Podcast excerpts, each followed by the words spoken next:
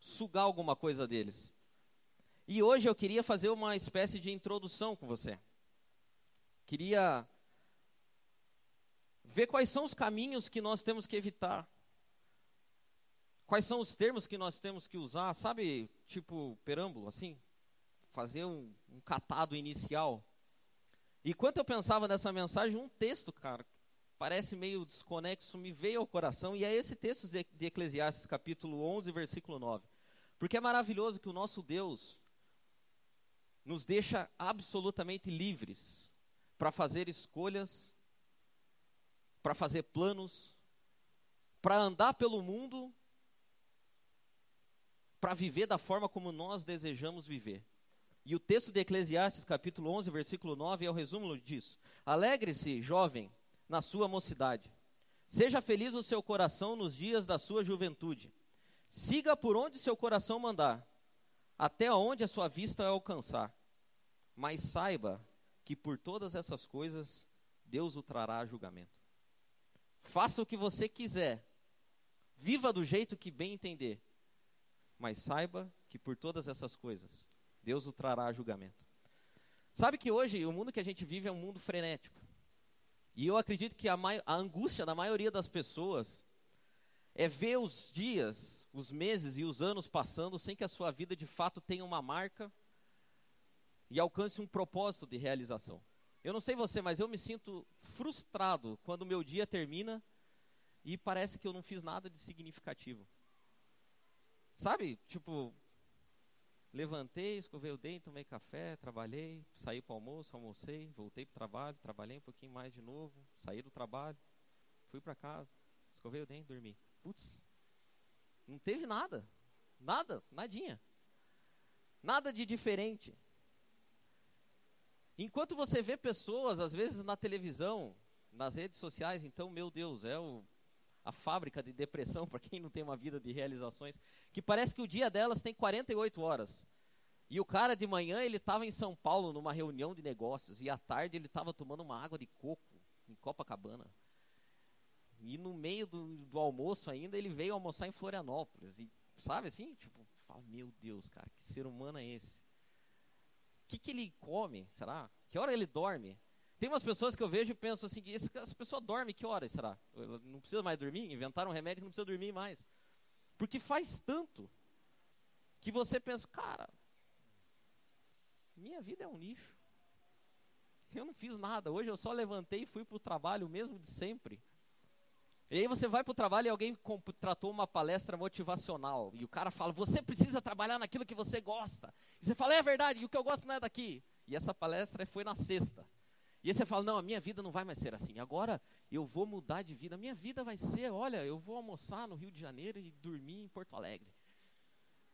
E aí na segunda-feira, depois que baixou a poeira da palestra da sexta, você fala, é, mas... É, é, é, dá trabalho, vamos ficar aqui nesse emprego aqui mesmo. Coisa difícil é mudar de vida. Difícil é fazer planos e seguir os planos. E eu acho que é por isso que tem um monte de gente que ganha dinheiro hoje vendendo livros como ter uma vida produtiva. Parênteses. Quando eu escrevi esse texto, cara, não dá para pesquisar sobre isso. Digite na internet. Pessoas que têm uma vida de realizações. Você vai achar todo tipo de passos. 35, tem uns 53. 53 passos para ter uma vida produtiva. 7, 12, 11 qual é o sucesso, as mentes brilhantes, o que fazem. Não dá para fazer esse tipo de pesquisa, mas dá para a gente tentar organizar um pouquinho o caminho. E eu queria fazer um exercício com você. Porque todo mundo tem na vida coisas que parecem que são as mesmas coisas, mas que não são. Quer ver? Você tem metas, objetivos, propósitos. Essas palavras não parecem sinônimos? Parecem a mesma coisa, mas elas não são. Quer ver? O que é meta, por exemplo? Meta é tipo o alvo. Meta é um lugar no tempo. Meta é um objeto. A meta responde à pergunta, por exemplo, de aonde eu quero chegar.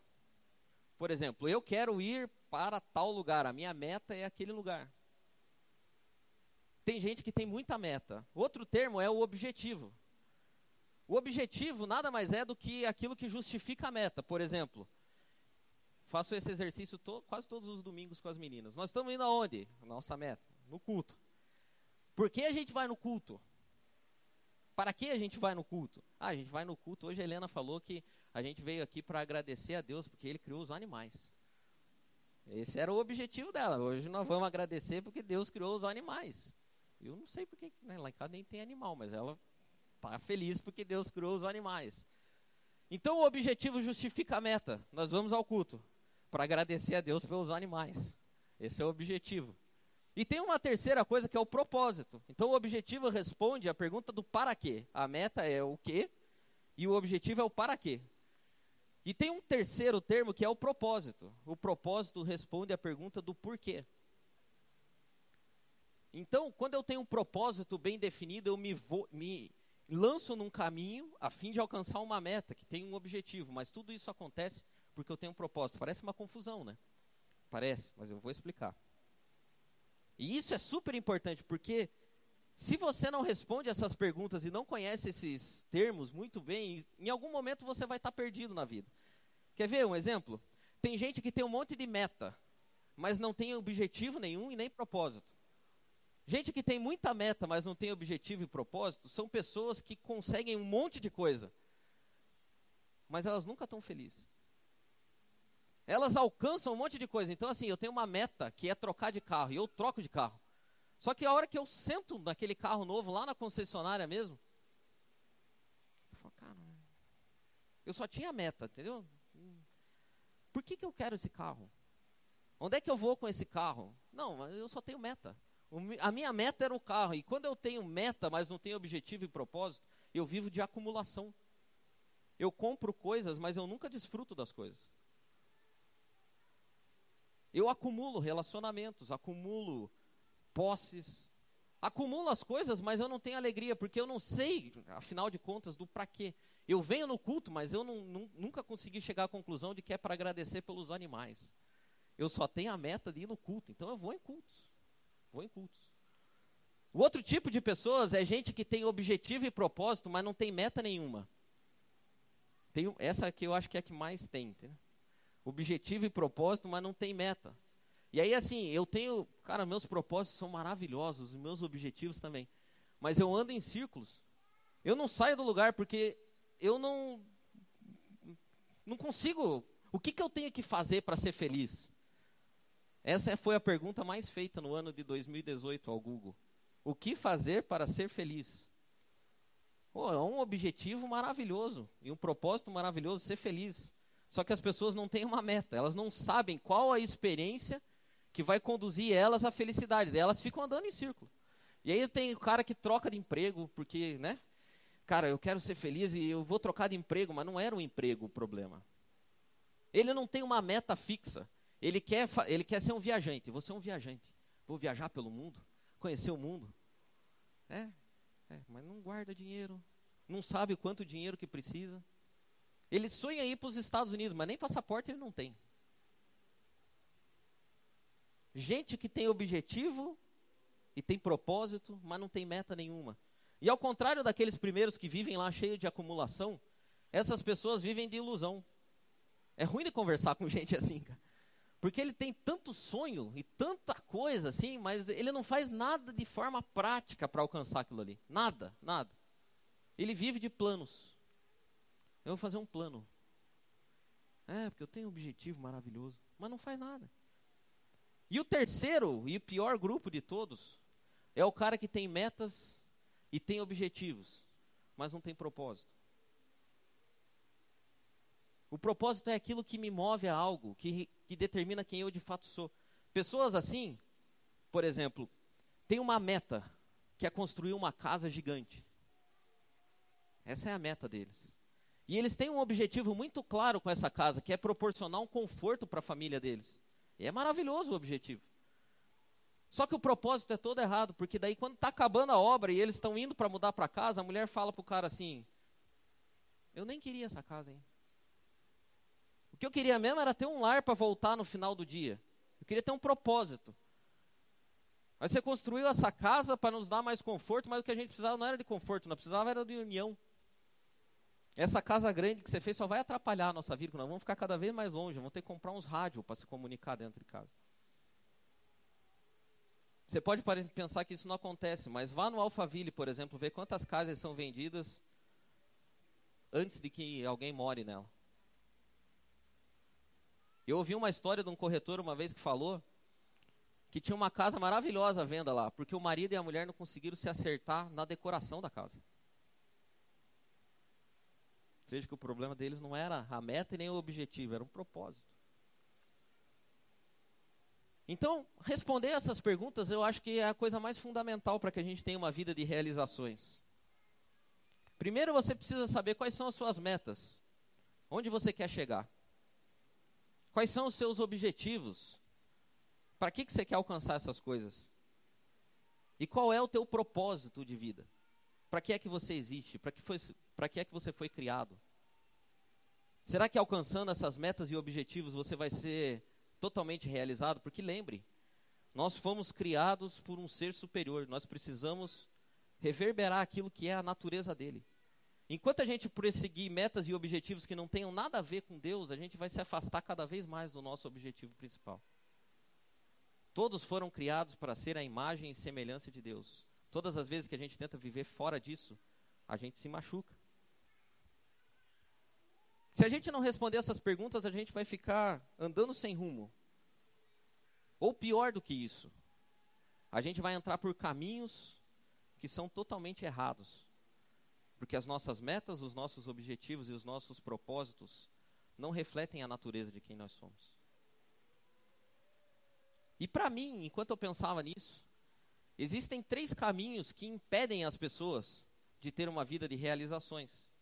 E esses caminhos são os caminhos que você deve evitar a qualquer custo. A qualquer custo. Porque se você entra por esse caminho, a tua vida em algum momento vai estar estagnada. Se você toma esses caminhos, a sua vida não vai prosperar no sentido de realização. Você vai se sentir cada dia mais afastado e fadigado. Sabe gente que dorme, mas não descansa? Eu, um tempo atrás, eu estava assim, cara, que sensação horrorosa é você deitar de noite, dormir uma noite inteira e acordar do mesmo jeito que você foi dormir. Terrível, terrível. Dorme, mas não descansa. Tem gente que vive, mas não aproveita. Vive, mas não desfruta. Porque acaba tomando um desses caminhos. O primeiro deles é o caminho da omissão. E a placa que sinaliza para esse caminho é bem clara. Ela diz o seguinte, e é um sopro do inimigo no nosso ouvido. O sopro é assim, ó. Não se preocupa. Se você não fizer, alguém vai fazer. Se você não fizer, alguém vai fazer. Fica tranquilo, não vai ficar sem ser feito. É o caminho da omissão. Deixa. Sabe que esse caminho tem um personagem que exemplifica muito bem ele.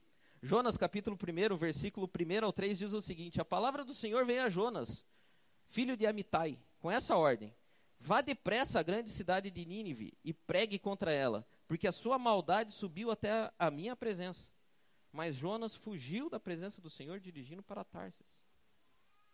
Na cabeça de Jonas, ele estava pensando assim: cara, não preciso fazer. A palavra é de Deus, Deus está dando ela, ele que está contra a cidade, alguém vai fazer, não precisa ser eu. Por que, que necessariamente tem que ser eu o cara para fazer isso? Quantas vezes eu e você já ouvimos, até com um título assim, meio tipo, é, de humilde. É, ninguém é insubstituível, viu? Deus está te dando uma oportunidade de fazer a coisa, você tem que agradecer a isso. Se você não fizer, não tem problema. Deus vai botar alguém para fazer no teu lugar. Só que a história de Jonas aqui mostra o contrário, cara. De fato, nós somos privilegiados, mas Deus insistiu no Jonas, a ponto de colocar o cara na barriga do peixe e falar: Jonas, cara, é você que é para ir, não é para ir outro. E sabe que existem coisas que Deus colocou para mim e para você fazer e que nós nos omitimos, que ficarão sem ser feitas. Existem coisas que só você pode fazer. Existem coisas que não adianta você terceirizar. Eu sempre dou o seguinte exemplo: Deus me vocacionou e me chamou para ser pai. E eu tenho duas crianças lá em casa. E Deus me deu a seguinte ordem: você tem que educar e amar essas crianças. E eu posso me omitir, eu posso sair do caminho e falar assim: não, essas crianças de alguma forma elas vão ser amadas, porque elas têm uma mãe, têm um, um vô, uma avó, vão ter um marido um dia, que demore bastante, mas vão ter. Vão ter. Só que lá no final da vida dessas crianças, elas podem ter sido amadas pela mãe delas, pelo vô, pela avó. Mas em algum momento elas vão falar assim: ó, mas o meu pai não me amou. O meu pai não me educou. O meu pai me abandonou. O meu pai foi omisso. O meu pai não fez aquilo que ele deveria fazer. Portanto, imaginar que se você não fizer, alguém vai fazer, é uma falácia. Porque existem coisas que Deus deu para você fazer e que só podem ser feitas por você. Só podem ser feitas por pessoas que têm o teu jeito. Existem 7 bilhões de pessoas no mundo e nenhuma delas tem uma digital igual a outra. As coisas que Deus mandou você fazer só poderão ser feitas do jeito que Ele planejou por você mesmo. Tudo que ficar fora disso é rebendo. Não serve. Portanto, a pergunta que eu faço para você é: você tem entrado pelo caminho da omissão? Será que você passa pelas coisas que você tem consciência que Deus mandou você fazer? E de alguma forma você se desvia com o seguinte pensamento: cara, vai ser feito. Vai ser feito. Nós precisamos ter o espírito de Isaías. Ó, oh, cara, como que vão ouvir se não há quem pregue? Manda eu, Deus. Me manda. Se tem um caminho, eu vou entrar por ele, eu não vou ser omisso. Se a necessidade está colocada aqui, se o Senhor me mostrou isso e é o meu chamado, eu vou fazer. Eu vou fazer. Não me deixa ser omisso em nada. Deus, quais são as minhas atribuições? Eu não quero parar na barriga de um peixe para poder entender. Deus, o que o Senhor deu para mim? Qual é o meu caminho, Deus? O que o Senhor espera de mim? O que o Senhor deseja que eu faça? Eu não quero ser omisso. Segundo, o segundo caminho que a gente entra sem perceber é a fuga.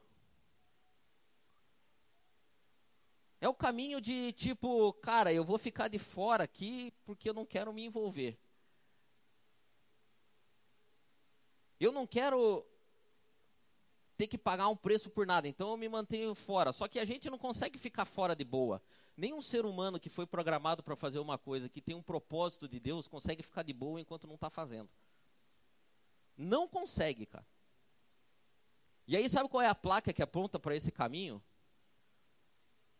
Crítica. Porque assim, Deus me mandou fazer um negócio. E eu não vou fazer, eu vou fugir da ordem. Só que eu não consigo fugir de boa. É, tem um negócio que fica martelando na minha cabeça. E aí eu não me envolvo. Só que não me envolvendo, eu não posso ficar também, né, sem argumento. Então eu critico. Eu vou criticar. E coisa maravilhosa é criticar. É bom, cara. Eu gosto de criticar, eu sou crítico. É, você faz uma coisa, eu sempre arrumo um defeito. Pode.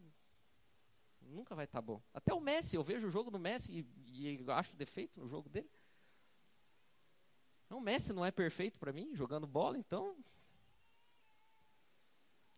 E eu me lembrei de um texto, eu compartilhei ele aqui na quarta-feira. O texto que resume o sentimento de pessoas que não se envolvem com nada e só criticam.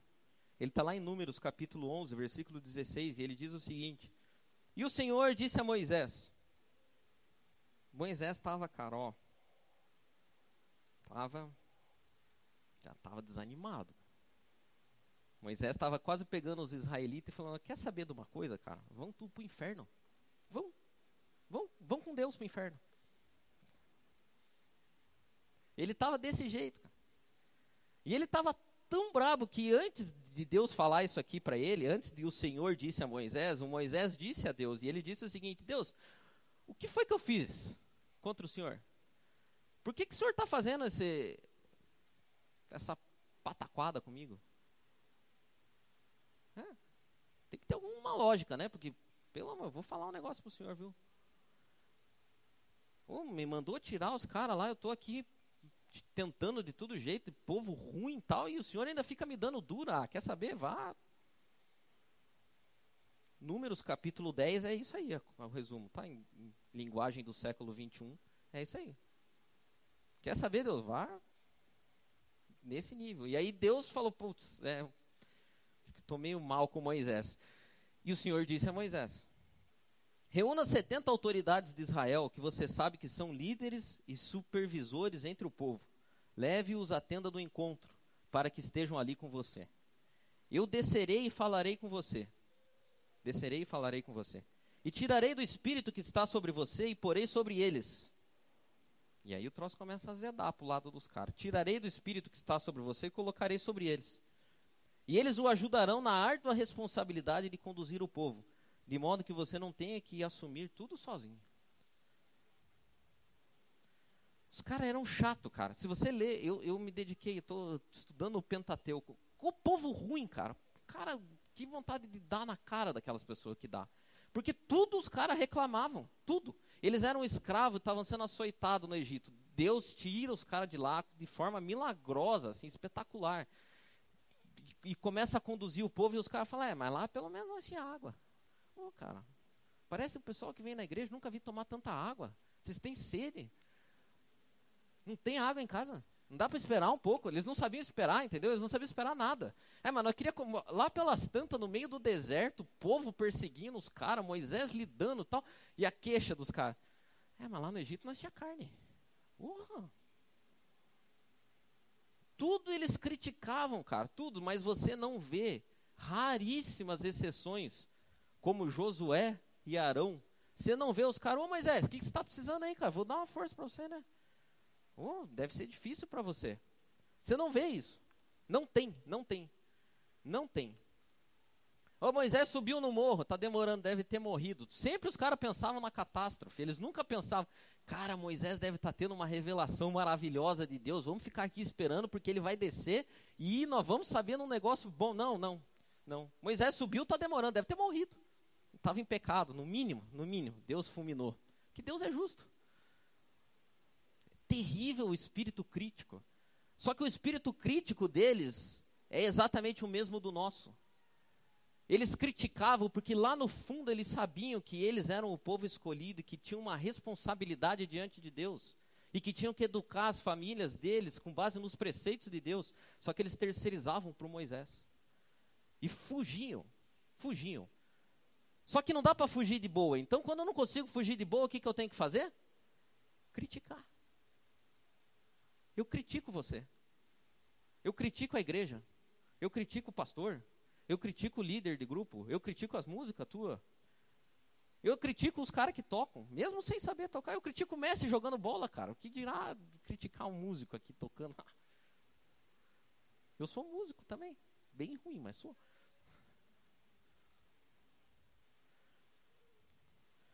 E a pergunta que eu faço para você é o seguinte: você tem gasto os teus dias analisando e criticando?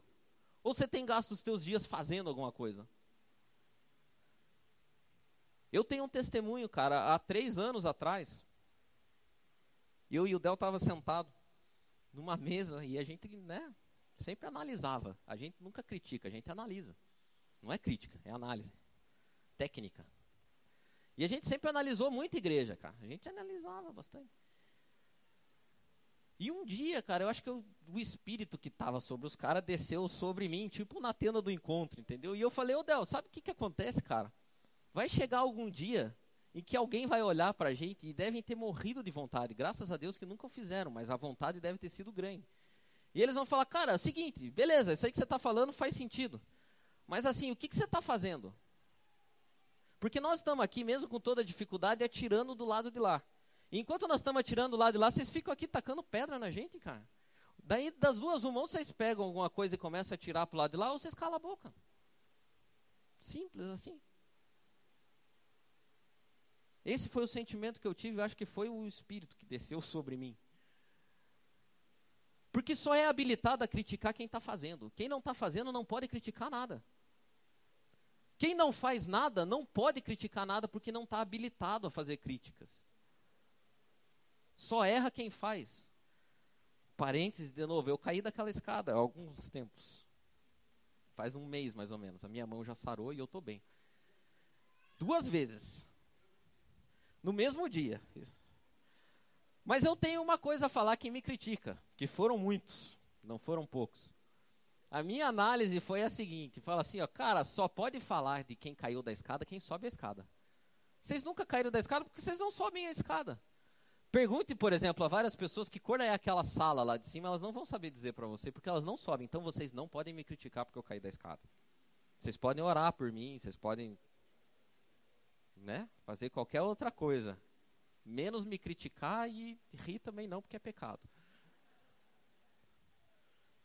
Entendeu o espírito? Vocês não fazem nada, vocês não podem criticar. Moisés poderia ter dito isso para aquelas pessoas. E a pergunta que eu faço para você é: você é crítico demais, cara? Repare, você não está fazendo as coisas que você critica. Você não tem nada para oferecer, você tem um monte de problema para apontar, mas solução você não tem nenhuma. Porque você gasta toda a sua energia, todo o seu foco criticando. E quem critica não faz. Quem critica não faz. Portanto, se você quer ter uma vida de realizações, o caminho de crítica não é, não é efetivo. E olha o que aqueles homens descobriram. Números capítulo 11 ainda, versículo 25. Após o Espírito vir sobre eles, o Senhor desceu na nuvem e lhe falou, e tirou do Espírito que estava sobre ele e o pôs sobre as setenta autoridades. Quando o Espírito veio sobre eles, profetizaram. Pararam de criticar. Quando o Espírito desce sobre nós, a gente tem empatia, não crítica. Quando o Espírito desce sobre nós, a gente se solidariza, não fica arredio. Quando você está cheio do Espírito Santo, quando você vê alguma coisa errada, em vez de criticar, você propõe soluções. Portanto, se você é uma pessoa crítica, me desculpe. Você não vai a lugar nenhum. Isso é um caminho errado. Você não precisa concordar com as coisas, mas você precisa propor soluções. Você precisa ser agente de mudança Em vez de apontar o dedo, você aponta um caminho. Aponta um caminho. E a terceira estrada, e essa aqui eu acho que é a que quase todo mundo cai nela, é o caminho da procrastinação. A procrastinação é sempre esperar mais um pouco. Quando vai acontecer a mudança na minha vida e eu vou começar a fazer aquilo que eu desejo? Amanhã. Todas as dietas são começadas na próxima segunda-feira. Nunca hoje.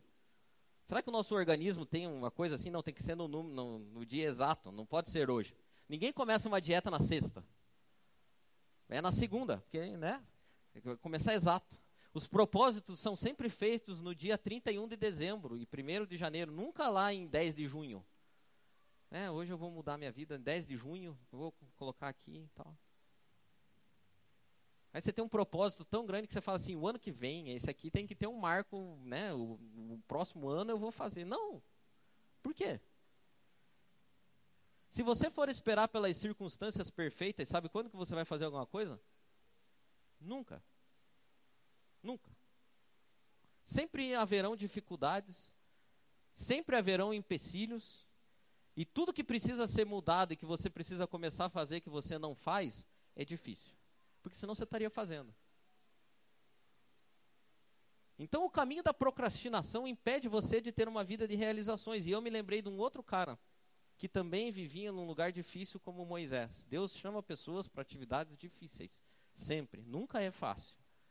E o rei Ezequias assumiu o reinado com 25 anos e o troço estava é tipo o cara que vai assumir a Venezuela, entendeu? Ele vai ficar feliz no primeiro momento. Mas no dia seguinte, no after day, vai, imagine. Sentei na cadeira do Maduro, beleza. Agora, aí ó, inflação de 1 milhão e 600 por cento, gente morrendo de fome e tal, e agora você tem que resolver. Eis aqui o Ezequias. Ezequias é o presidente da Venezuela lá no 600 antes de Cristo, mais ou menos. E o Ezequias assumiu o reinado no meio de um povo que nem lembrava mais de Deus, não queria saber de nada. Para você ter uma ideia, os caras tinham fechado a igreja. Fechou a igreja, fechou o templo. Faliu a igreja, se é que existe isso, mas faliu. Os artefatos estavam todos empoeirados, ninguém mais prestava culto, o sacrifício não era oferecido e os sacerdotes estavam trabalhando em outro lugar. Tinham virado, sei lá, eu o quê. E aí, o Ezequias, ao ver isso, falou: Cara, mas não, não, não tem que fazer alguma, não tem que fazer alguma coisa, tem que mudar isso daí, tá ok? Tem que mudar isso daí. E Ezequias, lá pelas tantas, Segunda Crônicas, capítulo 29, versículo 10, Ezequias diz algo fantástico. Agora me tem vindo ao coração que façamos uma aliança com o Senhor, Deus de Israel. Me tem vindo ao coração que façamos uma aliança. E a circunstância que ele estava não era a circunstância de fazer aliança. Primeiro você tem que arrumar, depois você vai fazer aliança. Não é, não é, não é assim. Só que Ezequias sabia algo que eu e você precisamos saber. Se você deseja fazer alguma coisa, não espere pela circunstância perfeita. E Ezequias, movido por isso que desceu no coração dele, ele falou: Cara, vamos fazer um culto.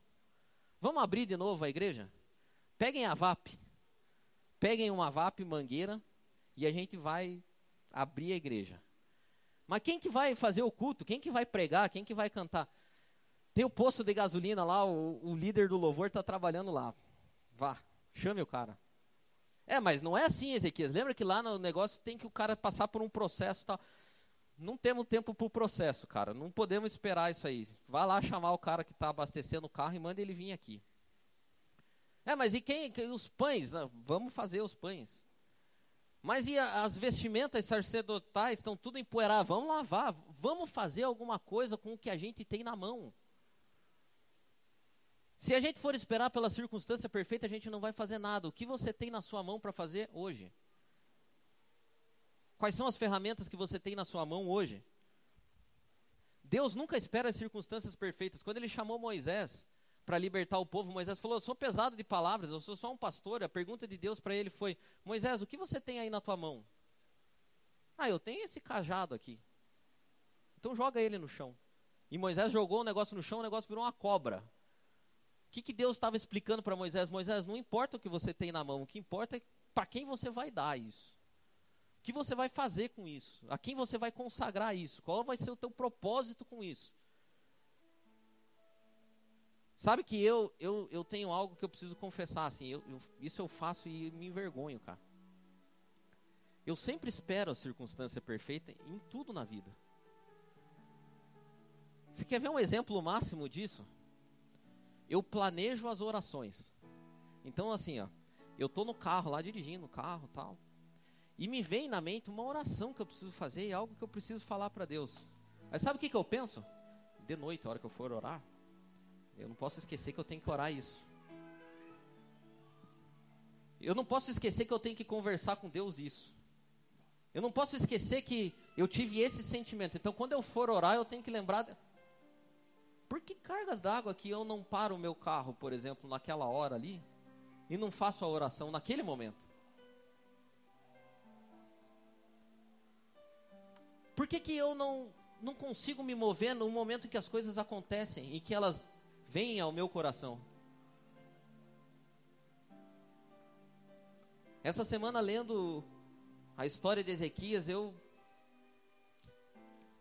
Eu fui confrontado, porque Ezequias fez algo fenomenal, sem ter os recursos.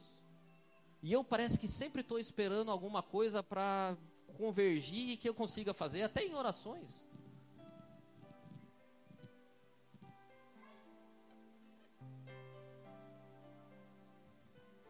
E a pergunta que eu te faço é: você está esperando o que para começar? O que Deus já colocou no teu coração? Eu queria trabalhar aqui na igreja, mas está esperando o quê? Eu queria ser um pai melhor, está esperando o quê? Eu queria ser uma mãe melhor, profissional melhor. Que, você está esperando? Você sabe que tem uma coisa que sempre me, me acompanha e agora estudando isso mais ainda. É o fato de que um dia eu, você, todas as pessoas vamos chegar diante de Deus. E a pergunta que Deus vai fazer para mim, vai fazer para você e vai fazer para todo mundo.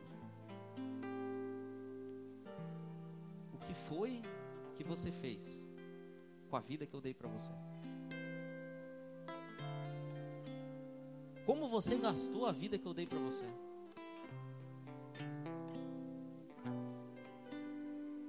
Todos os dias, durante milhares de dias, você levantou, respirou e eu sustentei você. O que foi que você fez com isso?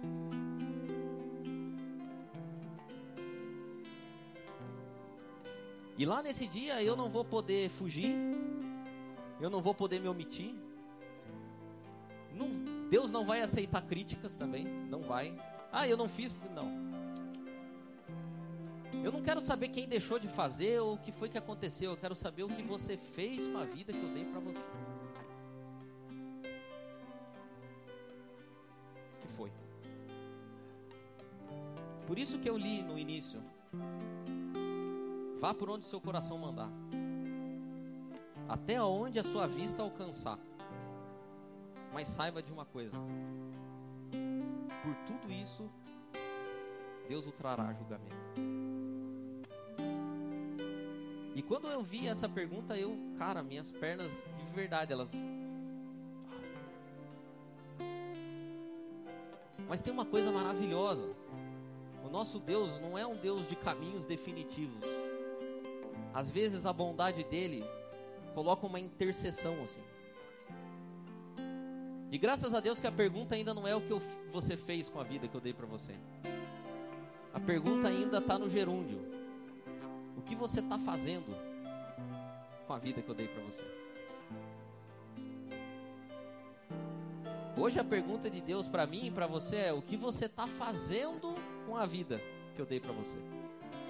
E aí você tem algumas opções. Você pode olhar para trás e falar: pô, eu tô, tô legal, tô indo bem. Pô, tô conseguindo realizar algo importante. Eu tô cumprindo o propósito. Lembra que o propósito é ficar igual a Jesus. Ou você pode olhar para trás e falar: puxa, cara, estou nos caminhos errados. Estou criticando, estou me omitindo. Estou fugindo.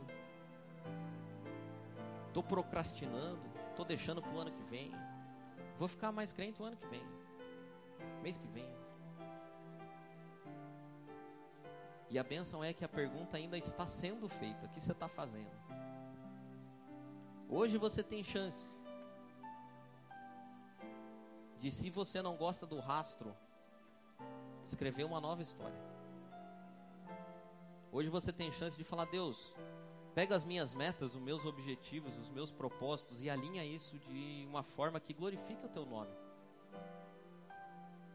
Que ao chegar naquele dia em que a pergunta seja definitiva e o filme passe, não haja temor, mas haja gratidão. Obrigado, Deus, por cada fôlego de vida. Obrigado porque essa história não é perfeita, mas eu me orgulho porque eu construí junto com o Senhor. Portanto, a pergunta é: o que você está fazendo? E eu não posso responder para você. Me é proibido te julgar. Mas o Espírito Santo que discerne os pensamentos, as intenções, conhece o coração lá no profundo, pode te ajudar a responder isso. E eu queria orar com você, queria te convidar a ficar de pé.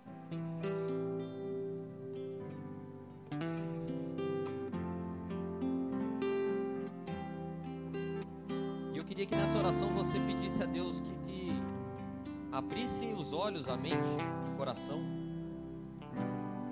te desse sinceridade para avaliar a vida e as coisas que você está fazendo.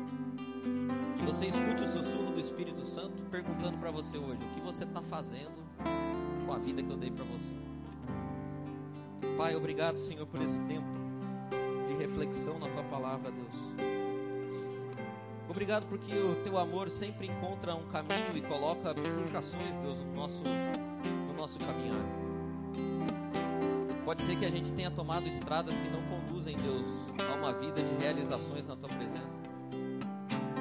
Mas hoje, pelo poder do Teu Espírito Santo que opera no meu coração, no coração dos meus irmãos, ó eu te peço que o Senhor abra os nossos olhos e ouvidos, nos faça enxergar, Deus, as nossas falhas, nos faça enxergar, Deus, os caminhos que tem nos levado para longe do Teu propósito,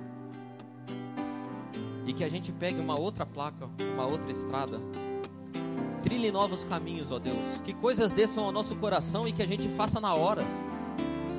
Que todas as vezes que a crítica vier à boca, Deus, a pergunta do Senhor venha logo atrás: o que é que você está fazendo?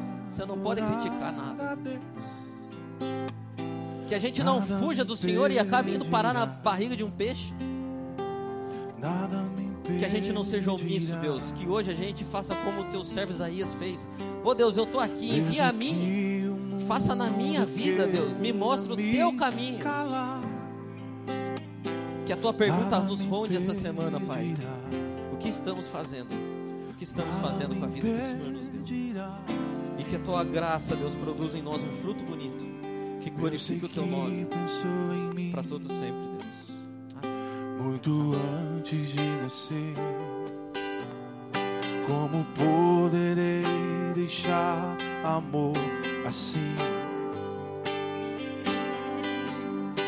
Os meus lábios são para ti, os meus louvores são para ti. Tudo em mim foi feito para ti. Eu quero sempre adorar, Deus da minha salvação, que me levantou do chão e escreveu meu nome na palma da sua mão. Eu quero sempre estar ao teu lado, meu Senhor, merecer o teu